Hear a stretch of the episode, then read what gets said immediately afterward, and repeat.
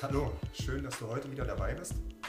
Mein Name ist Mika und wie ihr dem Titel schon entnehmen konntet, geht es heute um das ganze Thema ETFs, den Hype, der darum entstanden ist und ähm, ob ETFs vielleicht sogar die beste Strategie sind oder vielleicht sogar nur ein Mythos. Bevor wir loslegen, der übliche Disclaimer.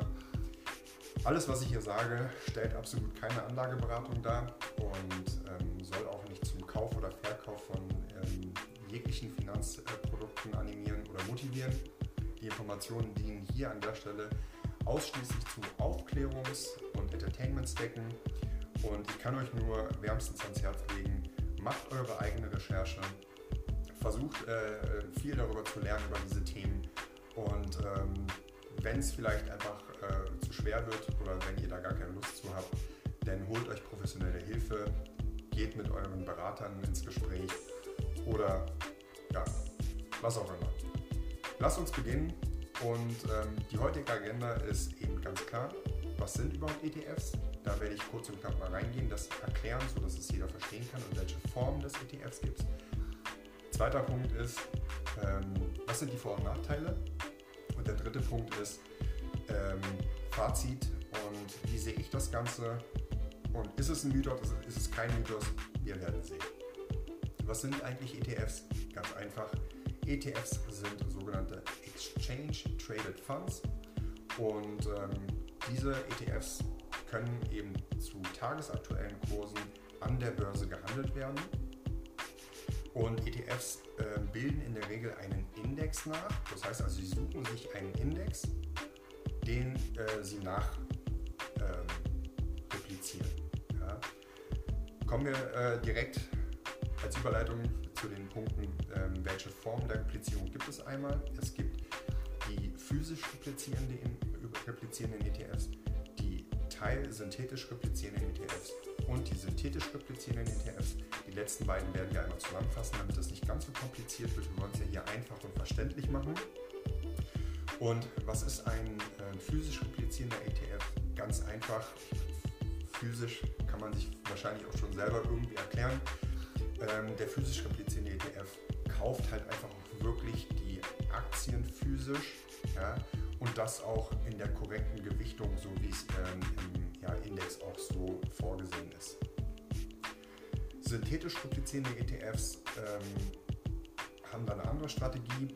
Die machen sogenannte Swap-Geschäfte, also Derivatgeschäfte. Das heißt, ganz einfach erklärt, ein ETF gibt dem Swap-Kontrahenten eben ein bisschen Geld ja, in Form von Gebühren und der Swap-Kontrahent gibt eben dem ETF keine physischen Aktien, sondern die aus dem Index resultierenden Renditen, ja, also die Gewinne.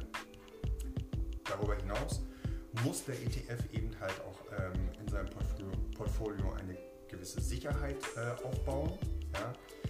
Und ähm, ganz vereinfacht eben erklärt ist das ein synthetisch replizierender ETF. Ich würde vorschlagen, gehen wir direkt einmal in die Vor- und Nachteile, die für mich äh, tragend sind. Es gibt mit Sicherheit äh, ganz viele kleine, ähm, aber ich glaube, ähm, die wichtigsten sind für uns relevant. Vorteil von, von ETFs ganz klar, super äh, breit gestreut, das heißt Diversifikation ist vorhanden. Zweiter Vorteil, äh, wie oben schon erwähnt, ist eben, ETFs können zu tagesaktuellen Kursen, also Intraday, Intraday zu jeder Zeit gehandelt werden und sind demzufolge eben halt auch schnell liquidierbar. Das heißt also, ich kann äh, börsenaktuell meinen ETF direkt verkaufen, kriege das direkt äh, auf meinen äh, Broker-Account, auf, mein, äh, auf, meine, auf meinen Depotverwalter direkt überwiesen und dann habe ich auch äh, binnen kürzester Zeit das Geld auf meinem Konto. Ein großer Vorteil, den wahrscheinlich alle eher in den Vordergrund legen, ist das ganze Thema ähm, logischerweise, dass ETFs sehr günstig sind, weil dort eben diese Managementgebühren äh, nicht stattfinden. Also es sind keine Manager dort, die äh, die Unternehmen auch durchleuchten und die Strategien entwickeln. Das macht dann höchstwahrscheinlich ein Algorithmus, den muss man nicht bezahlen, den hat man einmal gekauft oder erstellt. Und so ein ETF sollte dann auch in der Kostenstruktur ungefähr zwischen 0,2 und 0,5 Prozent liegen. Darüber hinaus ähm,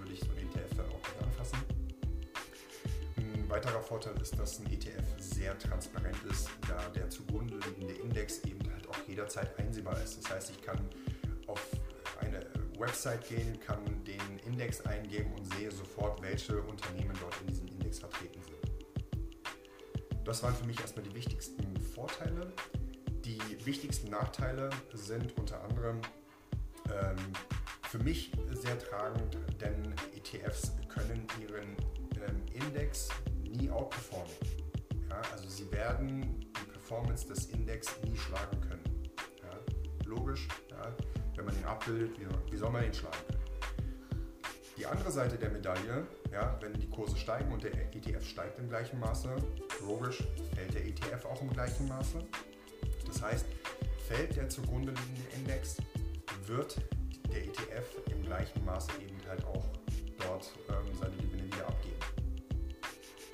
Und es kann tatsächlich noch ein bisschen ähm, ja, dramatischer, sage ich jetzt mal, kommen, denn durch den Hype, der ähm, eben was ETFs angeht, ähm, entstanden ist, entstehen logischerweise auch ähm, enorme Investitionsvolumen. Ja? Also das Geld, was in diesen ETF-Fonds drin sind, ist enorm ja? und kann äh, demzufolge eben halt auch Kurse am Markt ähm, ja, sehr mitbewegen und auch sehr mitbestimmen. Und ähm, jetzt wollen wir vielleicht äh, mal die Kausalkette weiterspinnen, wenn so ein ETF eben ähm, aufgrund von Flash-Crashs oder irgendwelchen politischen Ereignissen oder sonst irgendwas oder vielleicht sogar in einer Krise oder sonst irgendwie eben enorm verliert, haben wir festgestellt, dass die meisten Menschen eben dort in Panik geraten und eben äh, ja auch Panikverkäufe stattfinden. Das heißt also, ähm, wenn eine Kursbewegung nach unten geht, ja, dann kann, kann, eben durch Panikverkäufe eben dieser Abwärtstrend auch enorm verstärkt werden. Das ist, wie ich finde, eben halt auch ein enormer Nachteil, wenn diese ETFs eben riesig groß werden, was sie ähm, zum großen Teil eben halt auch schon sind. Kommen wir mal zum Nachteil physisch replizierender ETFs. Bei einem physisch replizierenden ETF haben wir einen großen Nachteil, den sogenannte Tracking Error. Verändert sich innerhalb des Index ja, die Gewichtung, ja, müssen auch ähm, eben die ETFs ähm, ihre Gewichtung eben halt auch nochmal neu aufstellen. Das heißt also, vielleicht kurzes Beispiel, wie äh, letztens mit Tesla passiert ist. Tesla ist ja in den S&P 500 aufgenommen worden und Tesla hat eine enorme und eine riesige Marktkapitalisierung mitgebracht, was zur Folge hatte, dass ähm, ja, der S&P 500 komplett neu verteilt worden ist in der Gewichtung. Ja, und ähm, alle ETFs, die diesen ähm, S&P 500 nachgebildet haben, die waren logischerweise an der Stelle auch gezwungen, ähm, ja, auch ihre ähm, Gewichtung neu aufzustellen. Das heißt also, es mussten sehr viele Wertpapiere verkauft werden und ganz viele Tesla-Aktien gekauft werden. Ja. So, ähm, und das ist jetzt erstmal vielleicht gar nicht so ein großer Nachteil, aber jede Neuausrichtung kostet halt Geld. Und wie ihr euch sicher vorstellen könnt, wird ähm, so ein ETF dieses Geld nicht selber zahlen, sondern das zahlt am Ende der Anleger. Ja? Kommen wir mal zu, äh, zu ein paar Nachteilen, wenn es ums äh, Thema synthetisch replizierende ETFs geht. Wir haben Punkt 1 bei einem synthetisch replizierenden ETF immer ein Kontrahentenrisiko. Das heißt also, geht ähm, das Finanzinstitut, was äh, diesen Swap eben gestellt hat, pleite, ist unser Geld eben auch weg. Ja. Das Schöne ist eben, ähm, wir haben keinen unendlichen Verlust, weil es hier ähm, bei uns eben durch ein Gesetz auch geregelt ist. Per Gesetz kann eben dieses Kontrahentenrisiko, eben dieser maximale Verlust, der entstehen kann, eben auf 10% reduziert und begrenzt werden. Ein zweiter ähm, Nachteil, der mir dort einfällt, ist eben das ganze Thema ähm, die Swap-Gebühr. Ja? Ähm, es ist oft nicht nachvollziehbar, ähm, ja, was da passiert und vor allem ist auch teilweise nicht nachvollziehbar, welche Kosten dort entstehen und vor allem sind auch diese Swap-Gebühren teilweise sehr hoch.